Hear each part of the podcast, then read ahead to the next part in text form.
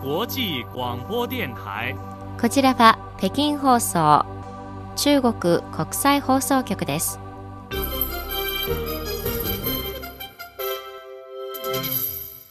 皆さんこんばんは。ニュースをお伝えします。まず、主な項目です。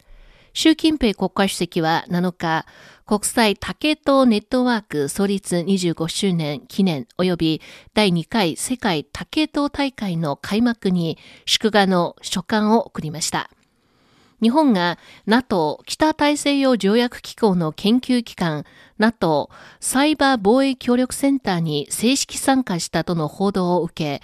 中国外交部の張立憲報道官は7日の定例記者会見で、近年 NATO はアジア太平洋諸国との連携を強化している。NATO の本当の目的について国際社会、特にアジア太平洋諸国は警戒を高めるべきだと呼びかけました。世界をつなぎ北京を感じる北京東京文化産業交流マッチングイベントが7日に北京市内で行われました。以上が主な項目です。はじめに、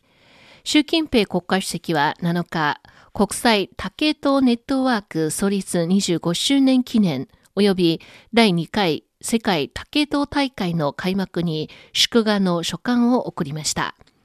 習主席はその中で、国際竹とネットワーク創立以来、竹や糖の資源保護、開発、利用に尽力し、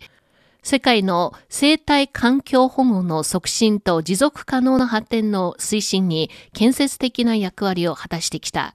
中国政府は今後も国際竹とネットワークと手を携えてグローバル発展イニシアチブを実行に移し、プラスチックから竹への置き換えを共同で提起し、各国のプラスチック汚染の削減や気候変動への対応を推進し、国連の持続可能な開発のための2030アジェンダの実行を加速していくと表明しました。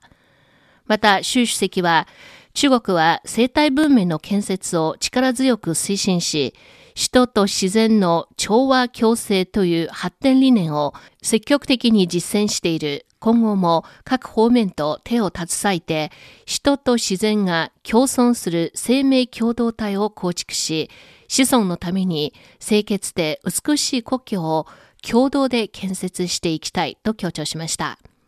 国際竹とネットワーク創立25周年記念と第2回世界竹と大会が7日、国家林業草原局と国際竹とネットワークの共催により北京で開幕しました。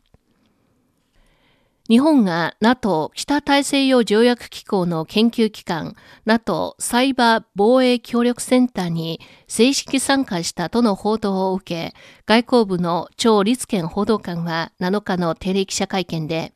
近年 NATO はアジア太平洋諸国との連携を強化している。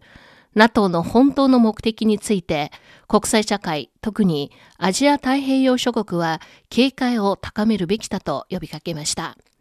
日本の浜田防衛省は先日の記者会見で、NATO サイバー防衛協力センターへの日本の正式参加を発表しました。張報道官は記者の質問に答え、東アジアは平和と安定維持に強い影響力を持つ地域であると同時に、共同開発における重要な地域でもあり、決して地政学的対立の闘技場ではない。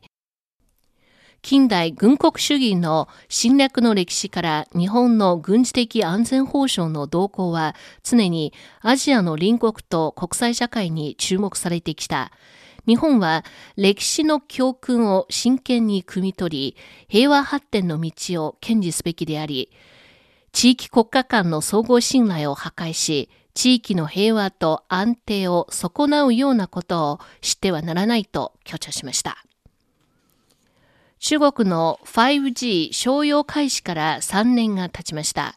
中国工業情報株がこのほど発表したデータによりますと、9月末時点で全国の 5G 基地局総数は222万箇所に達し、前年生より79万5000箇所増え、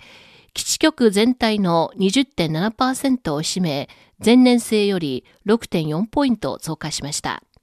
また中国の三大通信事業者、チャイナモバイル、チャイナテレコム、チャイナユニコムの 5G プラン加入者数は合計10億人を突破しました。5G 携帯電話の加入者は前年生から1億5500万人増加し、5億1000万人に達しており、携帯電話加入者の30.3%を占めました。中国はこの3年間安定的に秩序を持って 5G ネットワークの建設を展開し、5G の商用展開と大規模応用を全面的に推進してきました。国家外貨管理局は7日、10月末時点の中国の外貨準備高は3兆524億ドルで、9月末より235億ドル増加したと発表しました。10月末のドレインデックスが9月末より小幅な下落を示したため、外貨準備高のうち、ドル以外の通貨建ての資産価値が上昇しました。また10月の貿易黒字が9月より4億600億ドル多い851億5000万ドルとなったことも10月の外貨準備高の増加につながりました。北京市国有文化資産管理センターと中国外文局アジア太平洋電波センターの共催による世界をつなぎ北京を感じる北京東京文化産業交流マッチングイベントが7日に北京市内で行われました。今年は中日国交正常化50周年にあたり、中日関係の新たな歴史的スタインラインに立ち、今回のイベントは中日文化貿易の成功した実践と未来への展望をテーマとして、北京と東京という友好都市間の産業交流と企業協力を進化させ、北京の文化産業の海外進出に便宜を図り、より多くの北京発の文化コンテンツやサービスによる海外事業展開を後押しし、日本の関連企業による北京への投資を促し、中日企業間の実務協力を促すことが期待されています。中国外文局の江副局長編集長はオンライン形式で式辞を述べ、中日文化産業の協力について3点を提案しました。東京都日中友好協会の伊藤洋平理事長はオンライン形式で式辞を述べ、中国留学経験のある日本人の中国に対する注目点は時代の変遷とともに絶えず変化している。現在は中国のアイドルや時代劇、アニメ、聖地巡礼などの現代カルチャーに日本の若者が大きな関心を持っており、今後はオンラインとオフラインなど様々なルートを通じて日本人の中国を知りたいというニーズを満たしていくとの考えを示しました。